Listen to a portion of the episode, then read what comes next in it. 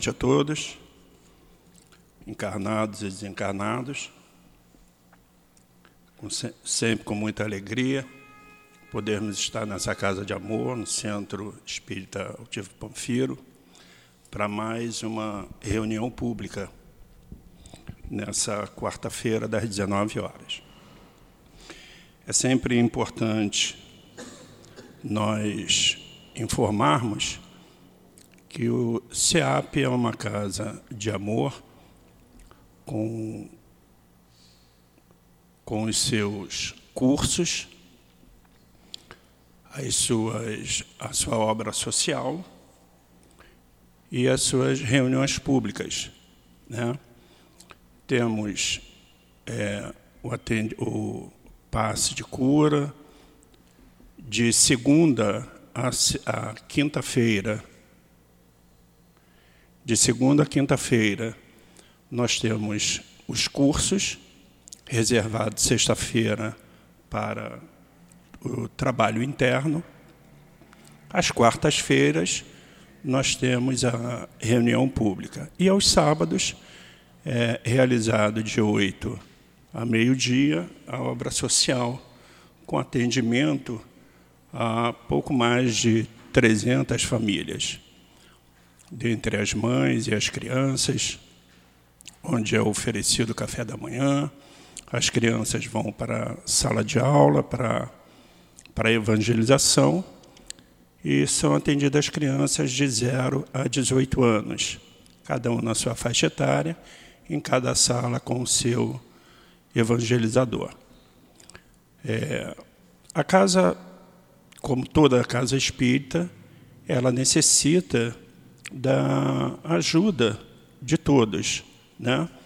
porque todos os meses nós oferecemos cestas básicas a essas famílias é, e, como disse, aos sábados é oferecido o café da manhã, bem como o almoço. Então, gera sempre uma despesa e necessita de elementos de não perecíveis, né? É, e sempre que alguém puder nos ajudar no sentido de quando for fazer uma compra, trazer um quilo de arroz, um quilo de feijão, café, até mesmo é, detergente, papel higiênico, enfim, aquilo que for possível cada um trouxer um elementozinho, nós conseguiremos também é, fazer sempre e dar o nosso melhor. É, a, a, o estudo de hoje ele vai ser do livro A Leitura do Caminho, Verdade e Vida, no seu item 77, e o estudo será do nosso Evangelho segundo o Espiritismo, capítulo 10, itens 9 e 10. Nós vamos fazer é, a reunião hoje, a palestra será feita pela nossa querida Sueli, já bastante é, comparece à nossa casa, né? É sempre uma grande satisfação, uma felicidade tê-la aqui. É, a sustentação do passe será pela nossa querida irmã também, a Sandra. E nós vamos, então, fazer a leitura do item 77, Caminho, Verdade e Vida, Chico Xavier, pelo Espírito de Emmanuel.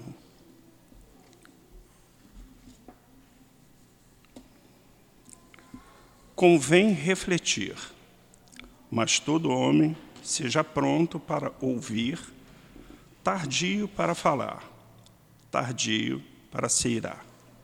Tiago 1,19. Analisar, refletir, ponderar são modalidades do ato de ouvir. É indispensável que a criatura esteja sempre disposta a identificar o sentido das vozes, sugestões e situações que a rodeiam. Sem observação, é impossível executar a mais simples tarefa no ministério do bem.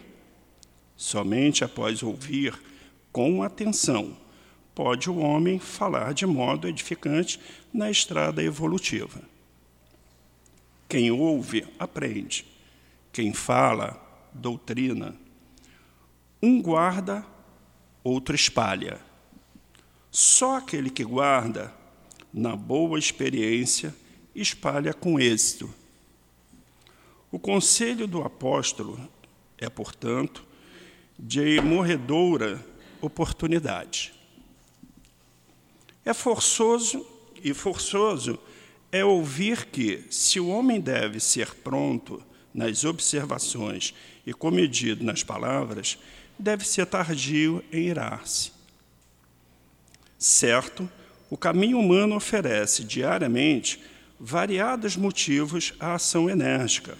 Entretanto, sempre que possível, é útil adiar a expressão colérica para o dia seguinte, porquanto, por vezes, surge a ocasião de exame mais sensato e a razão da ira desaparece.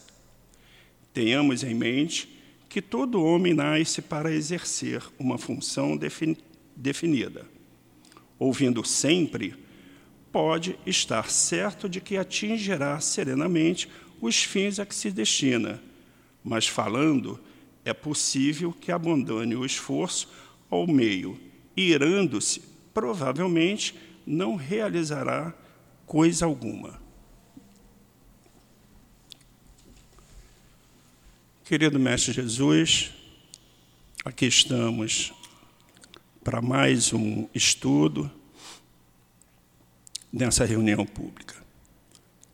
Estudo sobre o Evangelho segundo o Espiritismo e pedimos, Mestre Jesus, que nos ilumine a todos que aqui estão e a todos aqueles que nos assistem pela internet.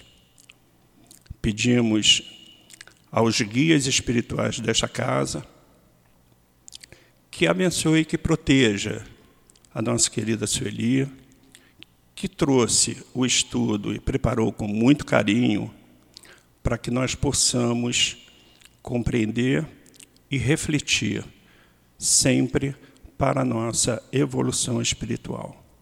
Assim, Mestre Jesus, já com a presença dos Espíritos que sustentam e apoiam a esta casa, como o Tifo Panfiro, Antônio de Aquino, doutor Bezerra de Menezes, é, doutor Erma, que nós possamos dar início à reunião pública da noite de hoje. Que assim seja, graças a Deus.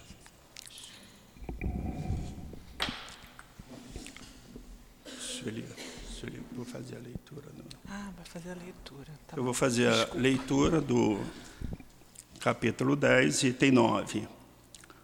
O arqueiro e a trave no olho. Item 9. Por que vedes uma palha no olho do vosso irmão e não notais uma trave que está no vosso olho? Ou como dizeis ao vosso irmão, deixai-me tirar uma palha do vosso olho, vós que tendes uma trave no vosso. Hipócritas, tirai primeiro a trave do vosso olho, e então vereis como podereis tirar a palha do olho do vosso irmão. Mateus, capítulo 7, 3 a 5. Passando a palavra para nossa querida Sueli. Muito obrigada. Mais uma vez estamos aqui reunidos e sempre eu inicio, primeiramente agradecendo a esses espíritos que nos recebem com tanto carinho e com tanto desvelo, com tanta organização que a gente vê nessa casa. Né? Sempre muito organizado, sempre muito disciplinado e a gente bem recebido, porque é uma, uma característica importante da casa espírita, que é a recepção. Uma, um, uma, uma tarefa importante. E hoje a gente, inclusive, pode falar é, é, referência a isso, porque a recepção, muitas vezes, de uma casa espírita, ela é as pessoas que estão recebendo, acolhendo quem chega e normalmente as pessoas já chegam meio afobados do trânsito, afobado das situações que acontecem na rua e ela entra numa casa de paz, de, de tranquilidade. Essa recepção tem que ser calorosa. E quando a gente fala essa recepção calorosa, não é só do corpo mediúnico, é também desses espíritos. E isso daqui a gente percebe quando a gente adentra aqui. Essa recepção é um ambiente iluminado, gostoso, acolhedor. E os médiums têm um papel muito importante nessa tarefa de harmonizar pelo pensamento, pela disciplina, pela recepção de que cada um vem chegando aqui com as suas dores e será bem conduzido para as oportunidades que a Casa Espírita oferece. Então, isso aí é uma coisa que diferencia e nos coloca assim na certeza de que a gente é, busca sempre um conforto e um, um, um aconchego. Né? Então, que a nossa nosso estudo de hoje tenha esse mesmo enfoque que foca também essa casa, de acolhimento, de consolo, de esclarecimento para os nossos corações, porque a gente ainda precisa bastante de alertas, né? Jesus veio para alertar, o Kardec continua, os espíritos sempre nos falam, mas nós somos espíritos ainda rebeldes. Ainda somos, como diz Emmanuel, rebeldes e viciosos. E por conta disso, porque como desviamos muito em outras encarnações, nessa oportunidade escolhemos a mediunidade, trabalhar na mediunidade, para a gente acertar tantos erros do passado. Então, não é uma tarefa para se ficar é, elogiando e nem ter é, supremacia que é um, um assunto que a gente vai abordar hoje. Essa tarefa de, da mediunidade não pode ter esse pensamento de supremacia. Somos todos iguais.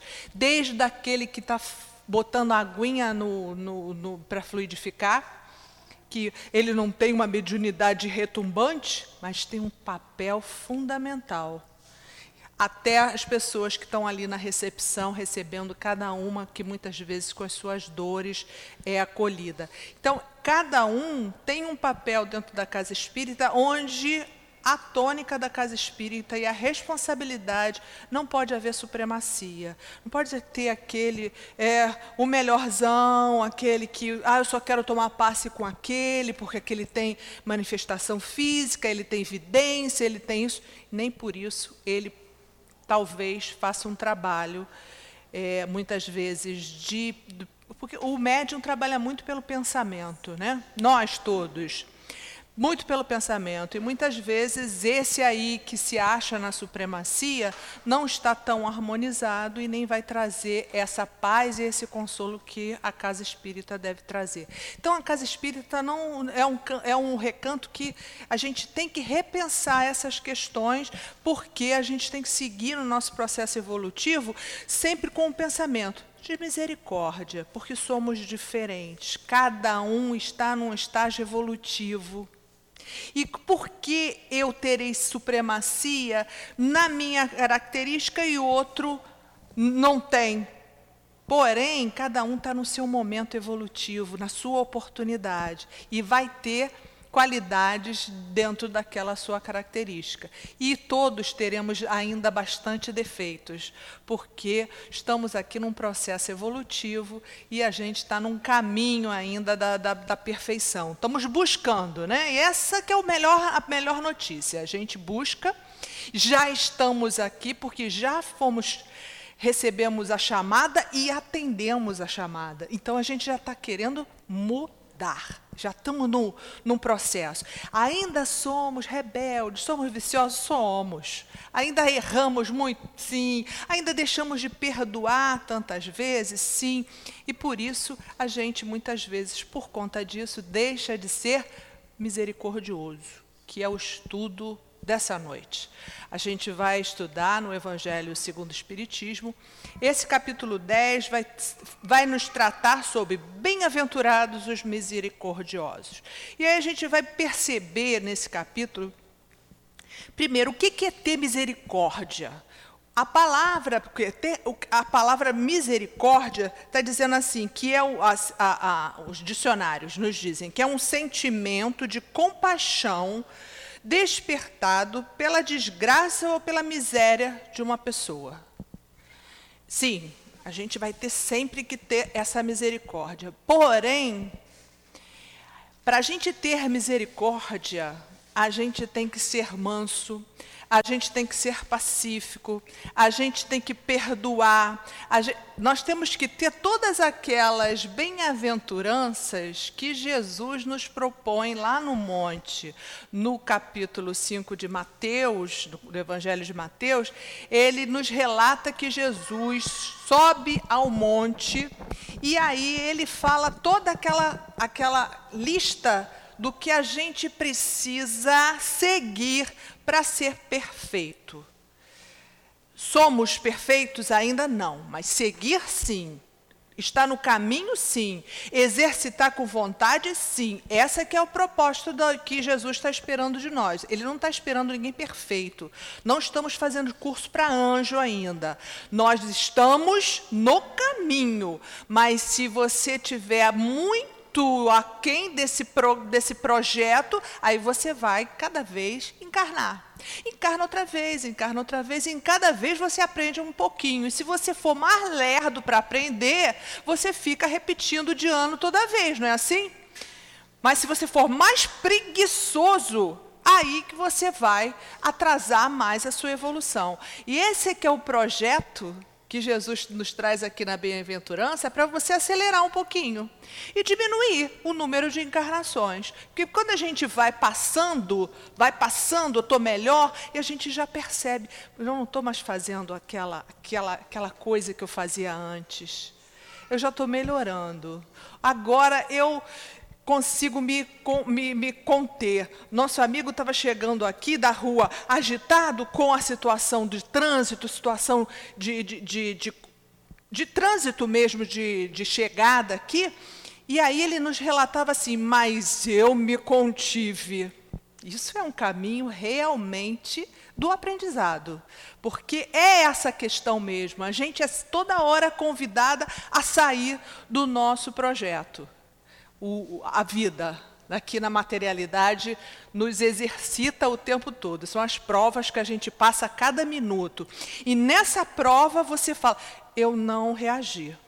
Eu não tomei a iniciativa pelo instinto. E se eu não fui instintiva, é sinal de que eu já usei a minha inteligência e o meu livre-arbítrio a meu favor, escolhendo, porque é assim que a gente evolui. A gente adquire virtude escolhendo bem. E quando a gente escolhe bem, a gente passa para o outro ano. Se você escolhe mal, você fica retido. É, são as escolhas do dia a dia, das horas, do, e são pequenas escolhas que a gente faz no dia a dia. E tem grandes escolhas também, às vezes profissões, às vezes parceiros, às vezes escolhas de, de religiões, enfim, a gente faz grandes escolhas. Mas o dia a dia, essa escolha, por exemplo, do nosso amigo de não confrontar a situação desagradável, foi uma escolha, uma escolha que te eleva. Você percebe que eu estou diferente. Em outra, outra situação de estresse, eu reagiria e usaria meu instinto, minha animalidade, e aí a gente ia sair das bem-aventuranças. Quais são as bem-aventuranças? Ele chega assim: Jesus é o sermão do monte. Jesus, vendo a multidão, subiu ao monte e, abrindo a sua boca, ensinava dizendo: Bem-aventurados os pobres de espírito, que são os humildes, né? porque deles serão o reino dos céus. Bem-aventurados os que choram, porque eles serão consolados. E esses somos todos nós, porque todos nós somos os sofredores daqui do planeta ainda, porque ainda escolhemos muito mal. Né? E aí a gente continua aqui no planetinha, né? Mas aí a gente já tem agora o evangelho já tinha lá dois mil anos atrás. Porém, somos viciosos, teimosos. Novamente, nós fizemos a escolha agora de passar para frente. E agora a gente já está sofrendo, sim, mas sem com compreensão. Né? A gente sabe da dor que to, só vem para todo mundo. Não há ninguém que não sofre, não sofra nesse planeta. Mas a gente já compreendeu que essa dor é didática né? Estuda lá o Leon Denis no capítulo da dor, que você vai entender. Ele chega à ousadia nos dizer que sofrer é bom e proveitoso. Aí é a ousadia dele mesmo dizer: sofrer é bom e proveitoso. A gente fala, gente, é bom e proveitoso sofrer? É. Por quê? Porque no momento que você entendeu que você tá, se você entendeu, sofrer é bom e proveitoso para quem entende, né? Lógico, quem não está entendendo só, só, só entra no desespero e não passa um, à frente. Mas quem sofre e entende que aquela causa é dessa vida, causas atuais das aflições, ou é de vidas passadas, né? causas anteriores das aflições, e que eu preciso consertar e preciso resgatar, e por isso eu estou sofrendo, porque eu saí da lei. Quando eu saio da lei de Deus, eu sofro. E aí eu tenho que consertar. E por isso que eu estou sofrendo. Para quê? Para sentir em mim mesmo a dor, para repensar, reavaliar pegar o curso certo. Porque se eu estiver sempre no conforto, sempre na tranquilidade, eu não vejo que eu estou errada. Infelizmente, é fato. A gente não percebe. A gente vai levando uma vida pela, trocando a vida pela vida, trabalha, dorme, estuda, trabalha, volta e tal, e não percebe que tem que fazer um movimento realmente para evoluir. E esse movimento sempre dá um choque de, de, de, dor. Para a gente fazer isso, a gente segue. E aí aproveita. Entendi.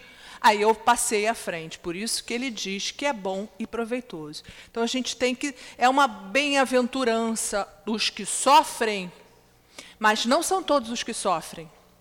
São aqueles que entendem e querem avançar. Aí são, eles são bem-aventurados sim, porque todos nós sofremos, mas aquele que sofre só fica desesperado e não entende, não se transforma, vai continuar sofrendo. E vai continuar sofrendo por outro motivo e cada vez mais. E aí, você cresceu, você aproveitou de alguma maneira? Não. Tem que ser bom e proveitoso. Então, eu estou sofrendo agora, mas tem um objetivo. Eu vou andar, eu vou dar um passo.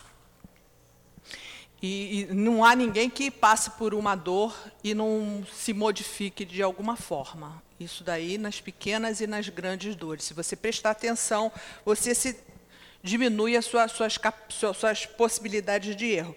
E ele fala assim: bem-aventurados os misericordiosos, porque eles alcançarão a misericórdia. Ora, se para eu receber a misericórdia divina, essa, esse sentimento de compaixão de Deus comigo, eu preciso também ser misericordioso.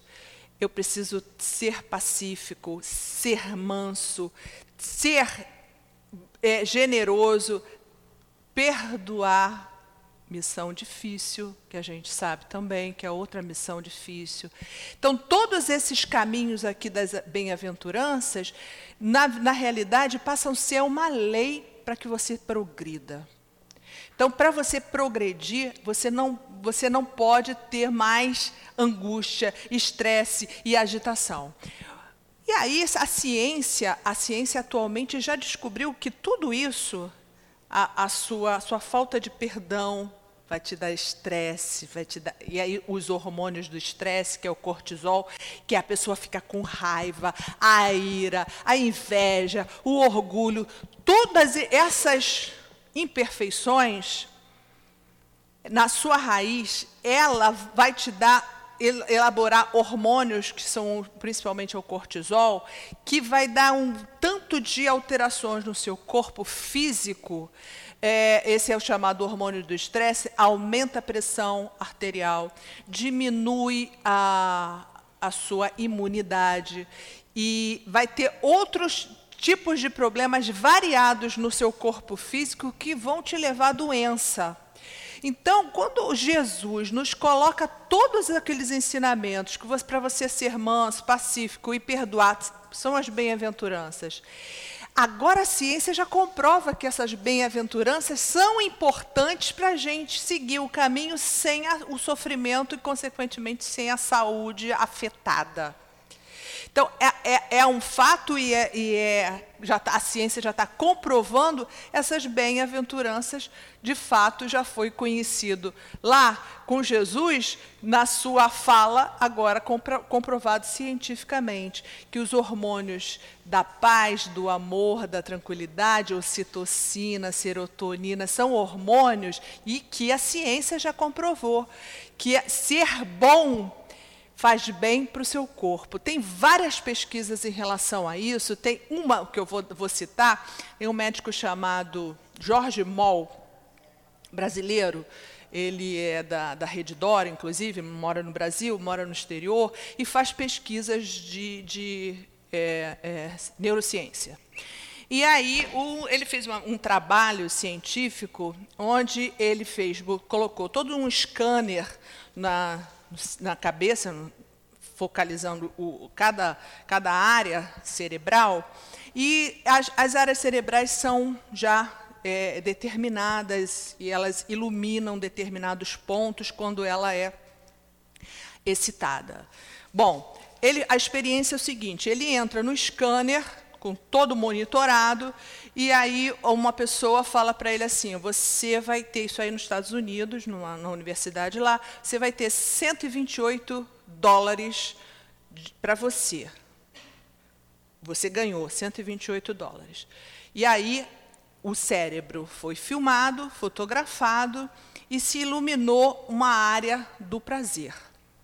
Então é bom ganhar. Ganhar é bom, todo mundo gosta e ilumina a área do prazer. Muito bem. Daqui a pouco ele faz a, continua a experiência. Agora você vai pegar esses 128 dólares, presta atenção, e vai doar. E doar não é uma coisa fácil para todo mundo, tá? Não é uma coisa fácil se você doar tudo o que você tem. Porém, ele faz uma, a seguinte proposta: você vai doar esses 128 dólares, mas para uma causa benemérita, uma causa de, de idosos, uma casa, casa de crianças, uma casa de, de, de deficiente. Então, ele escolheu um campo onde você vai pegar esse teu dinheiro que você ganhou, 128 dólares, e vai fazer uma doação. E começou, analisou o cérebro.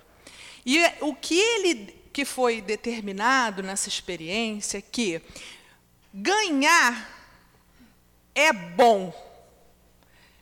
Você ilumina a área do prazer. Agora, você doar com compaixão, com misericórdia, não é uma doação qualquer, não. Você está precisando de dinheiro, toma um dinheiro. Não é essa doação, não.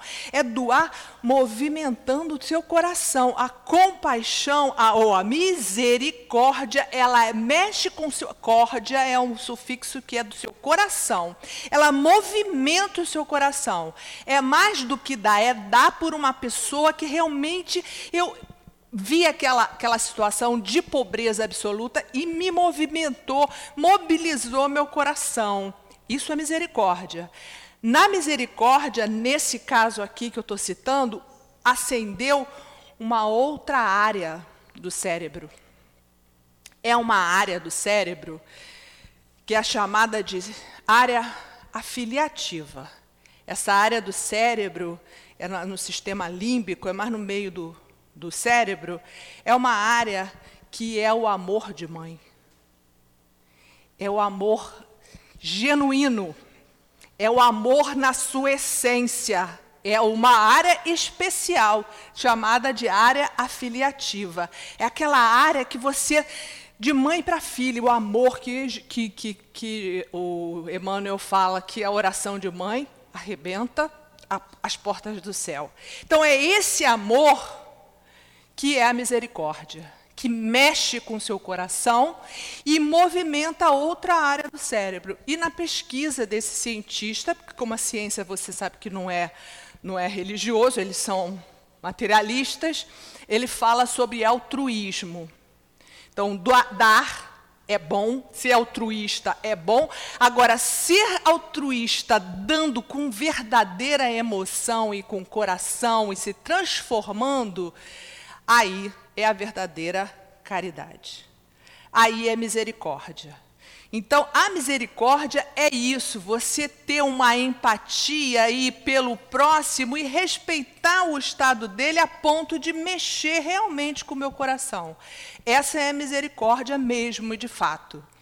Então, quando Jesus está falando, seja misericordioso, é olhar para o meu parceiro, olhar para quem está junto na, comigo na jornada e ter tolerância, ter perdão, ter paciência, ter todo um movimento que vai mobilizar meu coração e aí a partir. Lógico, isso daí é fácil agora para a gente, que a gente é ainda endurecido na nossa vida. Não é fácil, não, mas são etapas, são caminhos que a gente vai desenvolvendo esse, esse daí. Quando a gente pensa assim, o Chico Xavier, ele, ele, ele era caridoso pela própria natureza.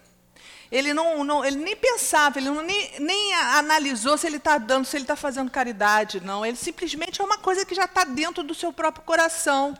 Faz, porque faz, porque é da sua natureza. Nós somos iguais a eles? A ele? Ainda não. Né? A gente ainda mede para quem eu estou dando. Ele está dando, está pedindo demais é, não sei o quê. E eu vejo assim, às vezes, isso até, até na casa espírita, às vezes a, as pessoas é, que são assistidas dentro da casa, ah, eu não gosto dessa comida, não, eu queria outra. E, e as pessoas falam, absurdo, está escolhendo comida. Mas por que não? Vamos pensar nisso? Por que não? Né? Porque você tem direito de escolher e a outra pessoa não tem direito.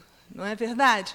É para a gente pensar sobre isso, porque a gente sempre seleciona. Eu sou bonzinho. Ah, mas sou bonzinho demais e o outro tem que escolher ainda. Quer iogurte? Ah, poxa, arroz com feijão já está bom demais.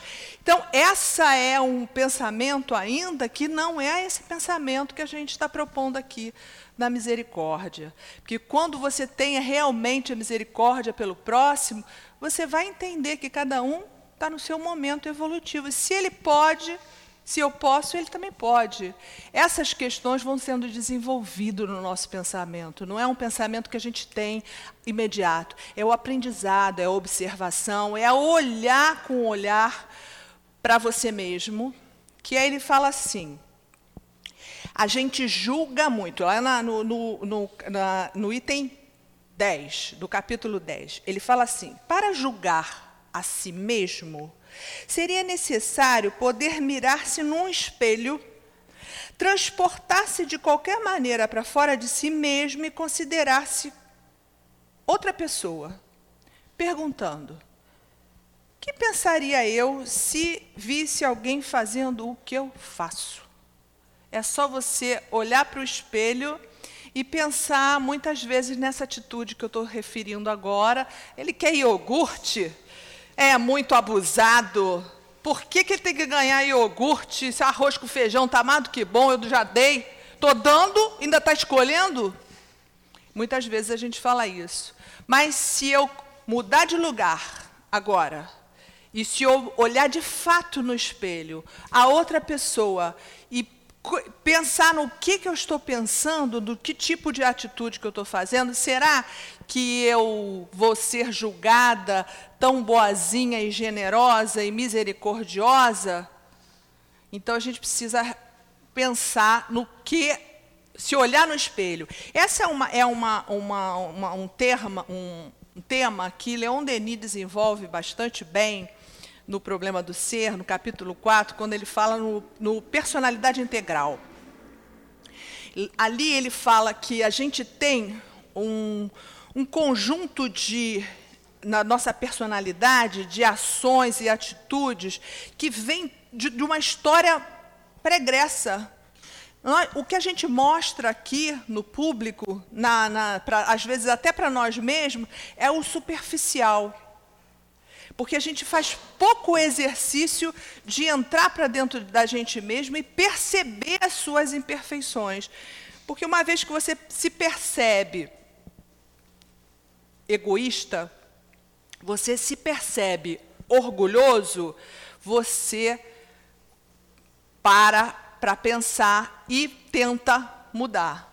Mas se você não se olha no espelho, você continua com as suas posturas tão radicais, realmente a gente não vai mudar porque a nossa personalidade, o que a gente mostra aqui, é, o, é sempre superficial, mas a gente precisa fazer esse exercício de aprofundamento para se autoconhecer, como diz lá Santo Agostinho, no Livro dos Espíritos, que vai nos propor. Ao final do dia, Passe revista em tudo que você fez durante o seu dia e aí você vai se olhar no espelho. Será que eu neguei um iogurte para o meu amigo porque eu já tinha dado feijão e está muito bom para ele? Eu fui egoísta. Né? Eu fui, eu fui, fui tá na supremacia, fui vaidoso, quer dizer, eu posso comer o iogurte e o meu amigo não, não precisa comer o iogurte porque ele já está comendo feijão com arroz. Então, essas questões todas que a gente precisa passar em revista e perceber o que, que você faz durante o dia e não se culpar. Presta atenção, porque a gente erra muito, hein? Se você for analisar com verdade, se olhando no espelho, como Santo Agostinho nos recomenda, a gente vai ver alguns defeitos nossos, né? Porque a gente tem uma tendência de se achar bonzinho. Eu sou bonzinho, eu sou justo, o outro é que está errado. E é por isso que o outro tem um cisquinho lá no olho. E eu vejo aquele cisco, eu vejo aquele defeito mínimo daquele sujeito mas eu tenho um defeito desse tamanho, uma trave no meu olho, e eu não vejo, porque eu não passei a revista no espelho da verdade. Então, o espelho da verdade é você se ver de verdade, de fato. Eu fui egoísta. E não se culpe, porque senão a gente vai vivendo sempre, ó, oh, sou, sou culpada, ah, meu Deus. Não é esse o caminho, não é essa a proposta de, de Santo Agostinho. A proposta é passar em revista, perceber para transformar. Se você percebe e fica se culpando, você tá, vai, vai novamente né, entrar no, no, na, na, baixa vibração. E a gente quer é melhorar. E imperfeito a gente já sabe que é. Mas eu sou imperfeito, mas o outro também é. E por que, que eu olho a trave, um, um cisco no olho dele e não olho no meu? A minha trave no meu olho? É porque eu estou vendo uma coisa mínima de defeito e no meu eu já não olho tanto?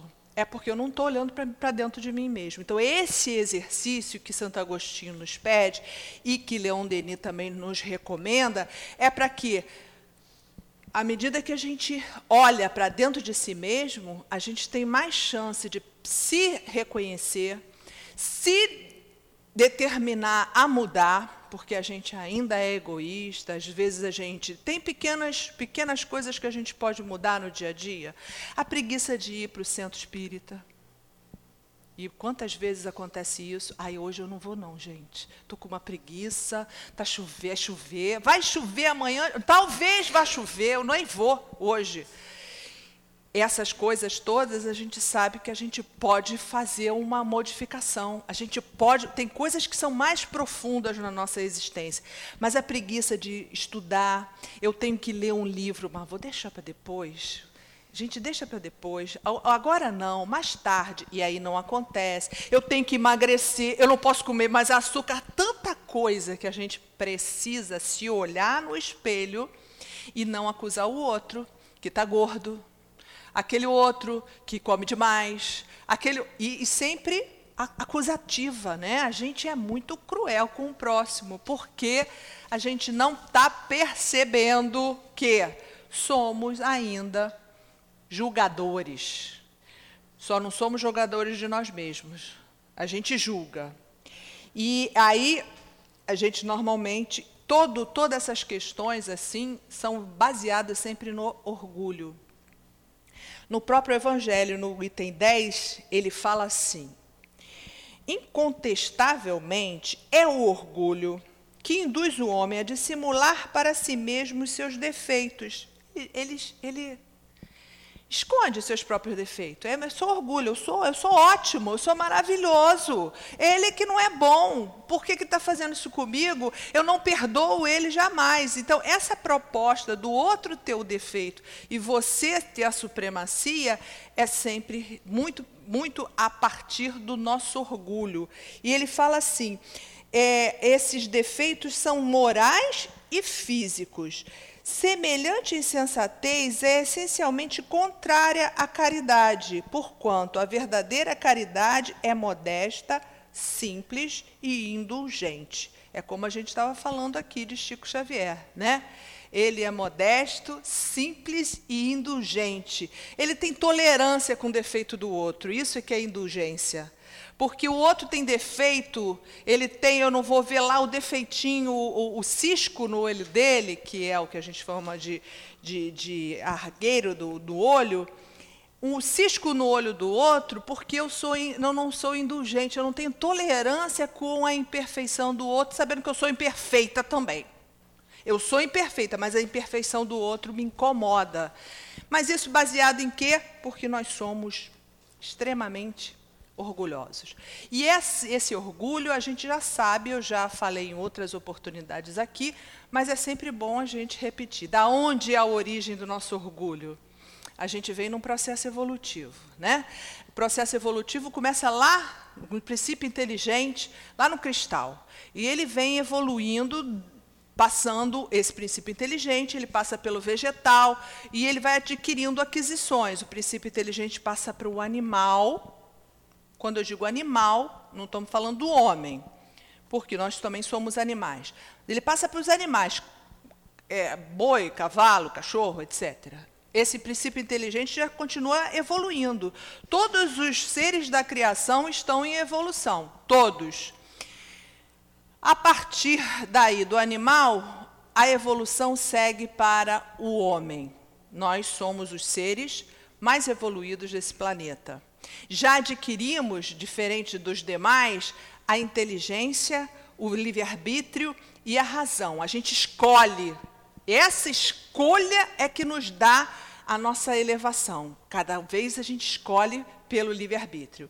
Mas o animal, que está um pouquinho antes da gente, né, um pouquinho falando-se é, em evolução, são milhares de, de, sei lá, de quantos séculos para milhares de, de, de anos aí para ele chegar lá um dia a ser um, um homem, né? Essa distância é muito grande ainda do animal para o homem. No livro dos Espíritos diz que o animal para o homem está tão distante de como do homem para Deus. Então a gente não, a gente não é. O, o cachorro é muito inteligente. Ah, ele é inteligentíssimo, mas a inteligência é rudimento ainda tá? Não é inteligência contínua, que nós temos o nosso pensamento é contínuo. O cachorro, ele você chega dentro de casa, ele percebeu que você chegou, fica alegre, corre pela casa toda. Aí você vai ali jogar o lixo, volta para casa, ele corre novamente.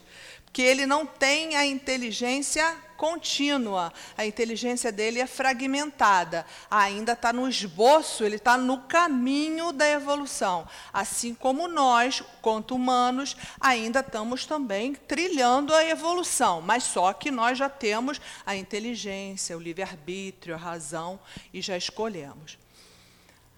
Aqui no animal, a característica principal do animal é instinto. Ele vive pelo instinto, ele vive pela, pelo instinto de conservação. Nessa, nesse caminho aqui, ele passa para, o, para a humanidade. E aí? você é humano, mas a sua origem do princípio inteligente é lá no animal. Fomos evoluindo, chegamos aqui, esse princípio inteligente no homem, agora ele se chama espírito. Então, nós, nosso princípio inteligente, que era lá no começo, agora ele se chama espírito. Então, nós somos espíritos, né? Estamos no, corpo, mas somos espírito. E o animal, ele tem ainda o princípio inteligente, ele vive pelo instinto. A gente pega essa parte desse instinto nesse caminho e ainda conservamos na humanidade. E quando você pensa que você age sempre por instinto, é esse instinto que o animal tem, é de sobrevivência. Então, o que, que ele faz? Ele, eu quero sobreviver. Meu, essa comida é minha, aquele, aquele namorado é meu, esse filho é meu, aquele carro é meu, o, o trabalho é meu, a roupa é minha, ninguém usa, tudo é meu. Por quê? O indivíduo ainda está lá no instinto, que pega tudo para si o animal está assim. E nós? Temos que continuar assim? Ou temos que dar um passo à frente, porque nós já somos humanidade, já temos livre-arbítrio, já temos escolhas. Então, o instinto em nós vai continuar e é importante, porque a gente precisa sobreviver e sair do risco. Se tiver um perigo, a gente é, instintivamente, porque vem lá de trás, é, uma, é natural. A gente recolhe o braço quando vai se queimar, isso é instinto. E isso é importante para a nossa sobrevivência, nossa, nossa defesa? É. Mas a gente não pode dar prioridade para o instinto. Quando Emmanuel fala, quando a gente está revoltado, ah, quero brigar, são os dragões da animalidade. O que, que é isso? O que, que ele quis dizer? A gente volta quando a gente está com ódio, irado, volta a animalidade, volta aquela fase, aquela fase ali de instinto. E agora a gente já é humano. Então a gente já pode escolher pelo amor, pela compreensão, pela misericórdia. Porque o, o problema do outro é do outro. Então eu vejo, por exemplo, algumas situações que o sujeito fala assim: é, eu não vou elogiar ela, não, porque se elogiar muito, ela fica tão vaidosa. Não posso nem elogiar, porque se elogiar, ela fica vaidosa. Aí a gente pergunta assim: será qual é, de quem é o problema? De quem está elogiando ou de quem está sendo elogiado? Se você for elogiado e perceber que aquilo serve para seu crescimento, que é bom, eu, eu posso receber um elogio. Mas se eu for ficar vaidosa, arrogante, maior, ser a maioral, aí o problema passa a ser meu. Enquanto a pessoa está elogiando, é, é ótimo, é, é, é, maravilhoso um elogio, é bem-vindo. Né?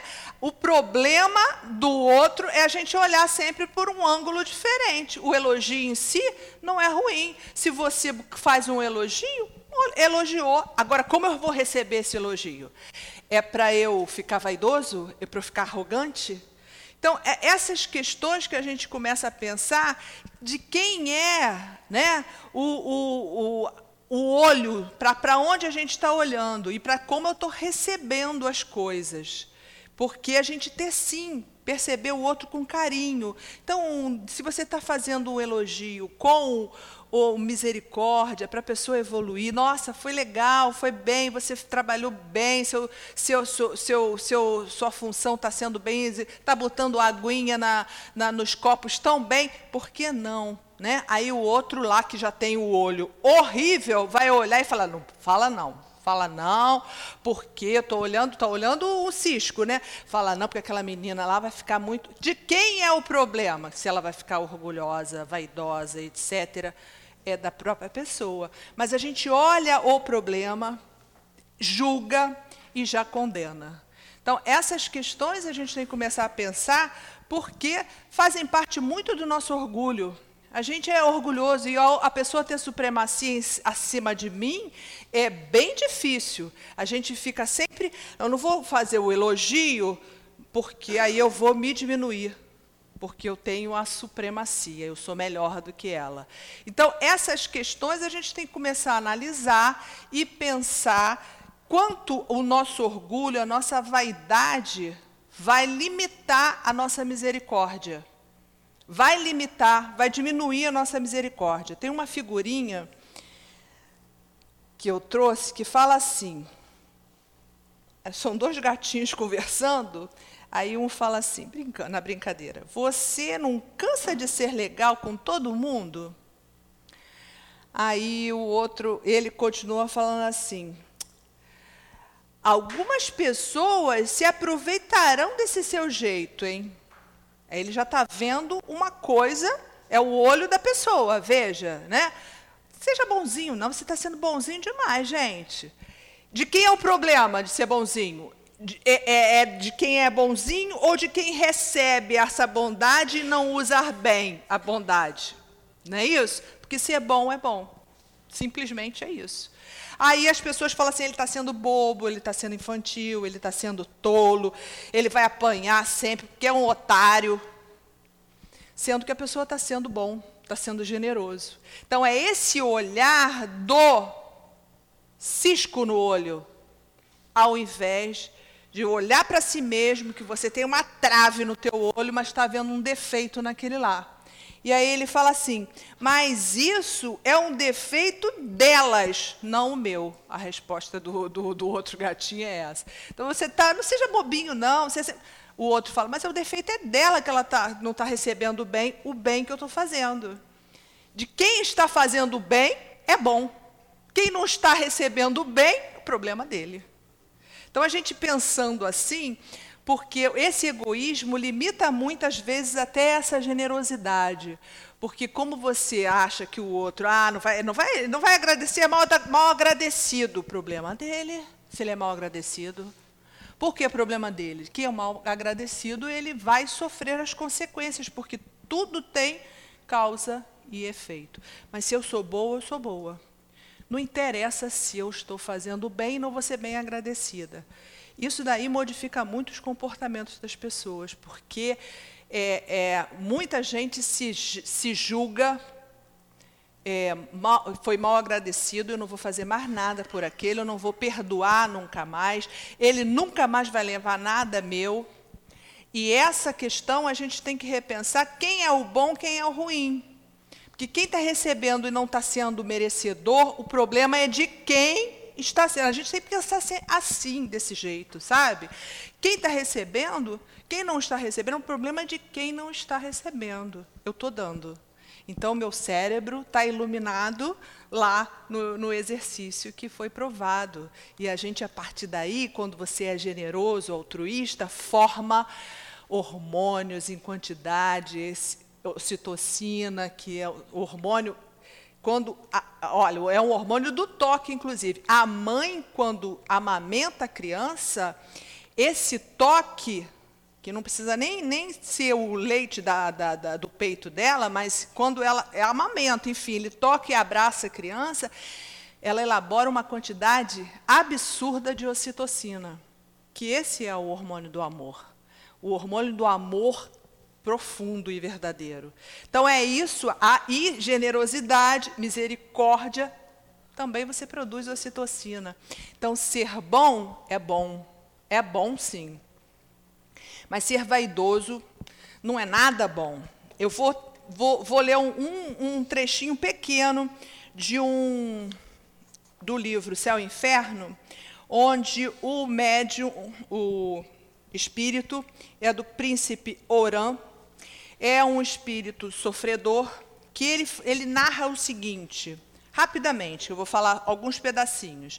Nesse livro, O Céu e o Inferno, o Kardec faz entrevista né, com, com os espíritos já desencarnados, e eles falam é, como foi a vida dele e por que, que eles estão naquele estágio. E aí ele divide os sofredores, os felizes, os mais ou menos felizes, os suicidas, e aí ele vai relatando qual foi a causa do sofrimento e as consequências desse sofrimento, dessa, dessa a causa e as consequências.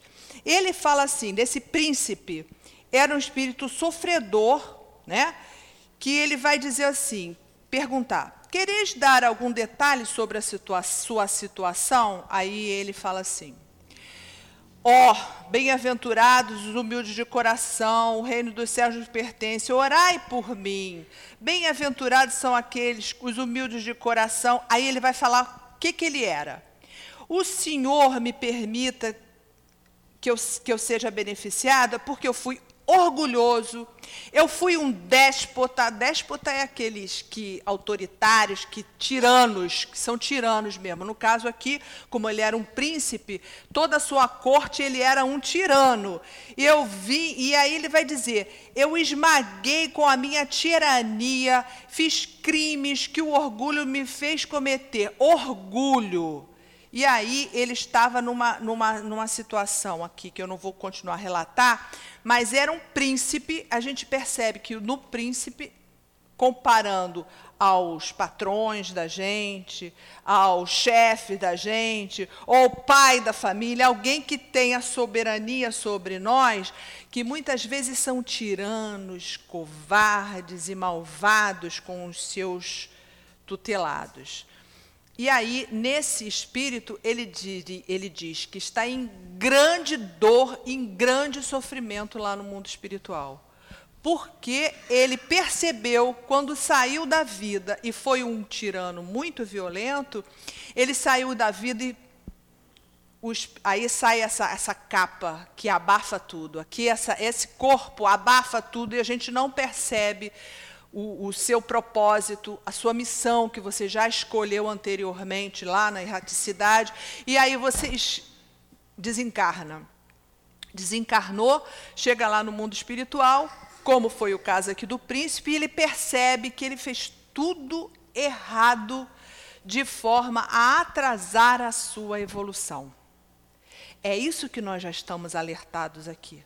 Esse livro, esses livros, nos alertam exatamente isso. A gente cumprir o objetivo da nossa missão aqui, ser misericordioso, menos egoísta, menos julgador, não olhar tanto o defeito do outro, mas olhar para o seu próprio defeito e com tolerância até para mim mesmo, porque eu tenho que entender que eu tenho ainda um caminho a trilhar e eu posso me consertar. E aí o espírito, lá na erraticidade, ele percebe que ele precisa reencarnar outra vez para experienciar essa falha que ele teve. E na próxima encarnação, ele vai escolher uma encarnação onde ele não tem essa supremacia, porque é uma difícil missão ser chefe, ser rico, ser poderoso, porque a capacidade, a possibilidade de errar aumenta. Então, muitas vezes a gente deseja esse caminho aí, eu quero ser rico, eu quero ser famoso, eu quero ser isso e aquilo, e aí, depois, quando desencarna, você vê que a sua missão não foi cumprida, porque você aqui na carne foi orgulhoso, vaidoso, tirano, déspota, chega lá na erraticidade, você se arrepende e pede por clemência a possibilidade de uma nova encarnação. E é por isso que a gente reencarna tantas vezes quantas forem necessárias, em, em, em, situações diferentes. Uma hora a gente precisa experimentar a riqueza para a gente saber como é, que, como é que se comporta aquela riqueza. Outra vez você experimenta a pobreza para ser mais humilde, experimentar a, a, dureza de ser muitas vezes massacrado e des, desrespeitado pelos outros, mas ter para ter é, é, força, determinação, porque em todas as situações, uma coisa a gente terá que ter: é sempre a força. O desânimo não é bem-vindo a Deus. É, desânimo significa falta de alma. E o, o, o Lacordaire, lá no capítulo 5, no item 18, ele fala: temos que ter coragem. Todas essas experiências que a gente vive, ou na carne, ou da dor, ou da tristeza, ou se você é rico, você é pobre, você tem defeito físico, ou várias situações, ou a mãe que, que abandona filho, todas as situações que o filho vai, vai ter que entender que foi escolhido, não há nada que está separado da, da, do, da anuência de Deus. Nós temos que ter essa certeza, temos que ter a certeza que a gente tem que trilhar esse caminho evolutivo para a gente sempre buscar ser bom e olhar menos o defeito do outro, olhar mais o seu próprio defeito. A questão 903 do Livro dos Espíritos, ele, o, o Kardec pergunta para os espíritos: tem culpa o homem por estudar os defeitos dos outros? Será que se eu olhasse, ah, sei não, hein? Eu acho que você tem algum defeitinho, você é, é preguiçoso. Será que eu, isso daí é feio, é ruim para os espíritos? O que, que o espírito vai fazer? Isso daí a gente faz. Ninguém vai falar que não faz. Senão eu vou falar que tu é mentiroso, já é outro defeito. E eu não estou botando, te vendo cisco nenhum, não. Eu estou botando que é, e é verdade. Mas eles nos dão a seguinte informação incorrerá em grande culpa, você olhar defeito dos outros, se o fizer para o criticar e divulgar, porque será faltar com a caridade. Então, se eu olhar que o meu amigo tem um defeitozinho, mas eu perceber que aquele defeito serviu para eu não fazer igual a ele, foi bom.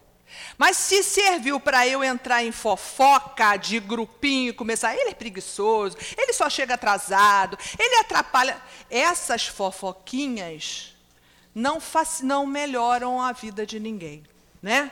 Eu, para finalizar, vou contar uma historinha aqui, dois minutinhos, já vou, já vou encerrar. É, conta-se né, que Sócrates passa por uma conversa dos três filtros, que se chama. Sócrates era um sábio da Grécia, então ele deixou grandes ensinamentos aí para gente. E aí ele encontrou com um parceiro e fala assim, é, esse parceiro fala assim, eu vim aqui, se, meu amigo, que eu tenho que, ele era professor, né, ele ficava ensinando na praça, eu, eu tenho que eu de, acabei de ouvir uma, uma conversa sobre os seus alunos, eu preciso revelar para você. Um aluno seu tem um, uma dificuldade, eu quero falar para você. Sócrates para e pergunta assim: Você vai passar por três etapas pra, antes de você me contar o que, que esse meu aluno fez. Primeiro filtro é o filtro da verdade. Aí ele pergunta assim: Você está completamente seguro de que o que vai me dizer sobre o meu aluno é verdade? Aí o cara fala assim: bem, eu não tenho certeza, eu acabei de saber dessa história agora, eu não tenho, não sei se é ter, ter certeza se é verdade. Aí Sócrates fala: então, você quer me contar sem saber que é verdade? Aí ele ficou parado. Mas vamos ao segundo filtro. O que você quer me contar é, é bom para mim? É, é bom? A, a, a, a situação que você quer me contar é uma coisa boa? Aí ele disse assim: não, não, pelo contrário. E aí Sócrates fala: Você quer me contar algo ruim, então, já que não é bom, é ruim, e que você não sabe nem se é verdade? Então não passou no filtro da verdade e nem no filtro da bondade. Tem um terceiro filtro. O terceiro filtro é o filtro da utilidade. É, você, o, que, o que você quer me contar é útil para eu saber? Aí ele fala: Acho que não é muito útil, não. Aí o Sócrates concluiu da seguinte maneira: os seus três filtros, da verdade, da bondade e da utilidade. Você, o que você quer me contar pode não ser verdade, pode não ser bom e pode não ser útil, então não me conta.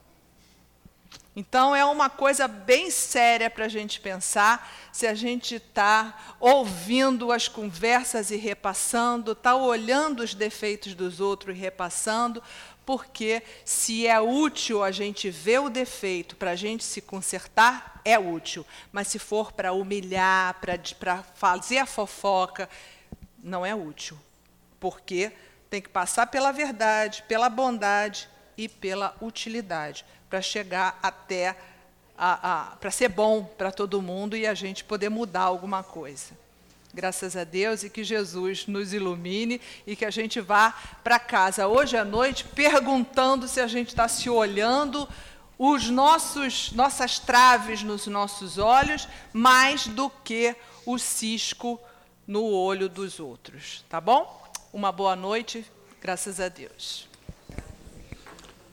Agradecemos mais uma vez a nossa querida irmã Sueli pelo brilhante estudo que nos trouxe, esclarecedor, sobre o capítulo 10, Bem-aventurados que são misericordiosos, do Evangelho segundo o Espiritismo. Vamos passar agora para o segundo momento, que é o momento do passe, e pedimos então aos médicos que se posicionem.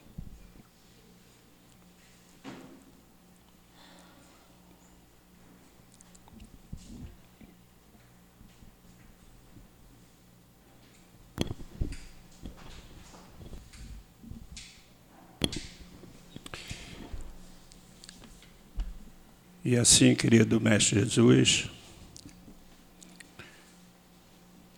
pedimos a sua bênção, a sua ajuda para esse momento que será realizado o passe.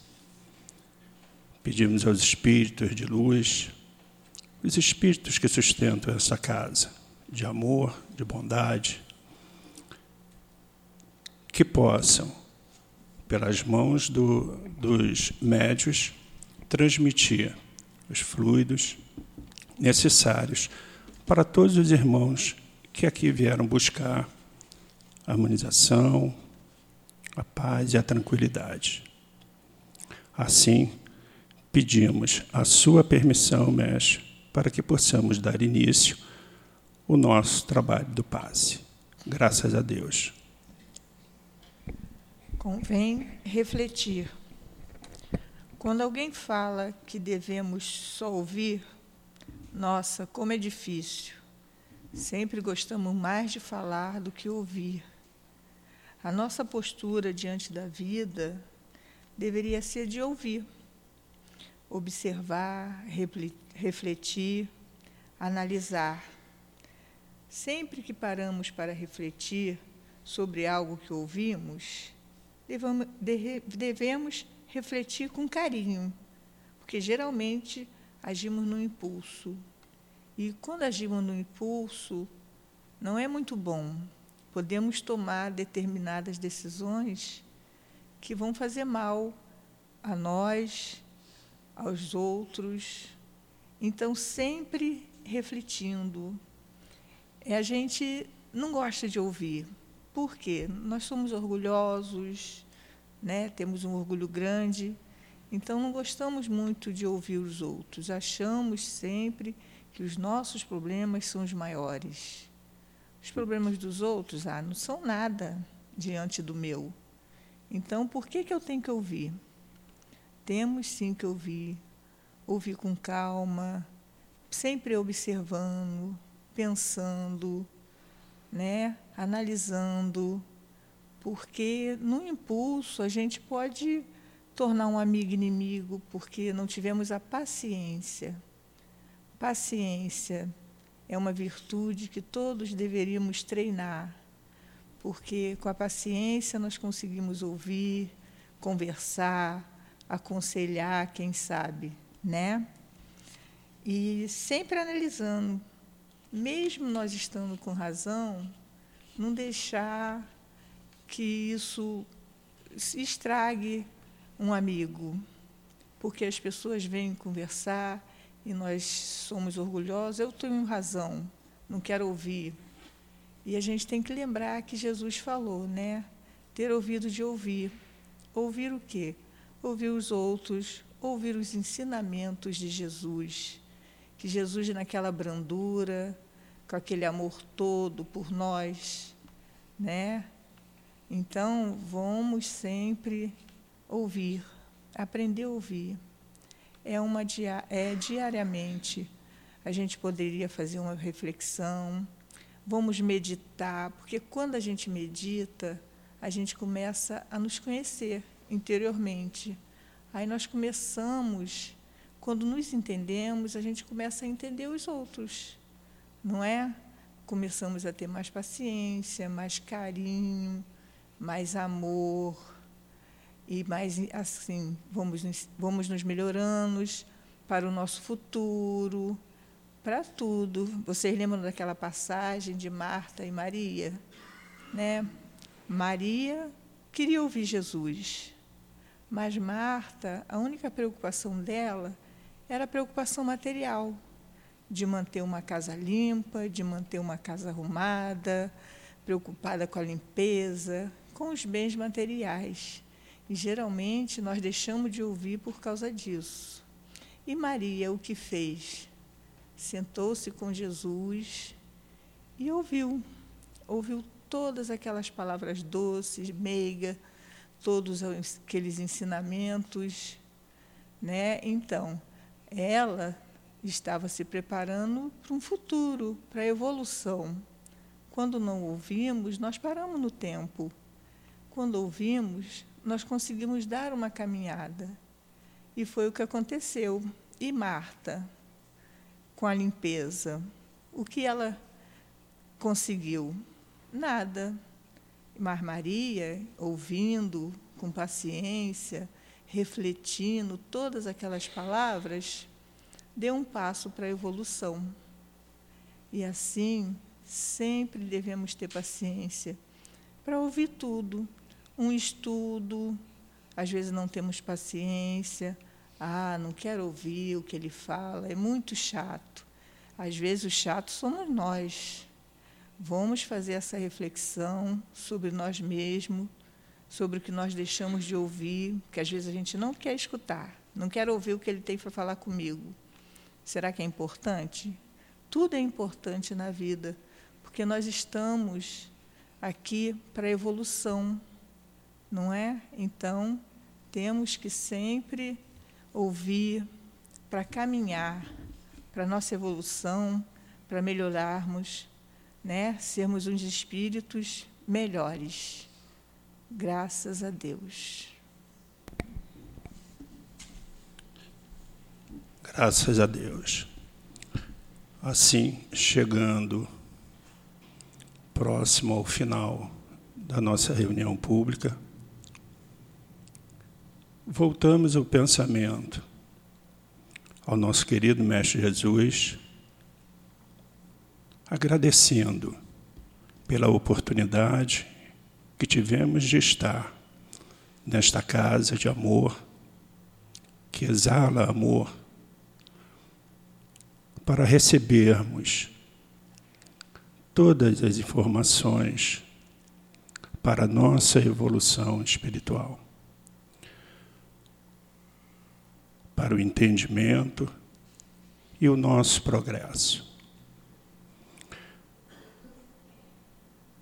Pedimos também ao nosso querido Mestre Jesus, bondoso, amoroso, em especial na data de hoje, que abençoe o nosso dirigente desta casa, nosso querido Newton, pela passagem do seu aniversário. Por estar se esforçando ao máximo quando criou esta casa, essa casa de amor, o CEAP, Centro Espírita Altivo Panfiro.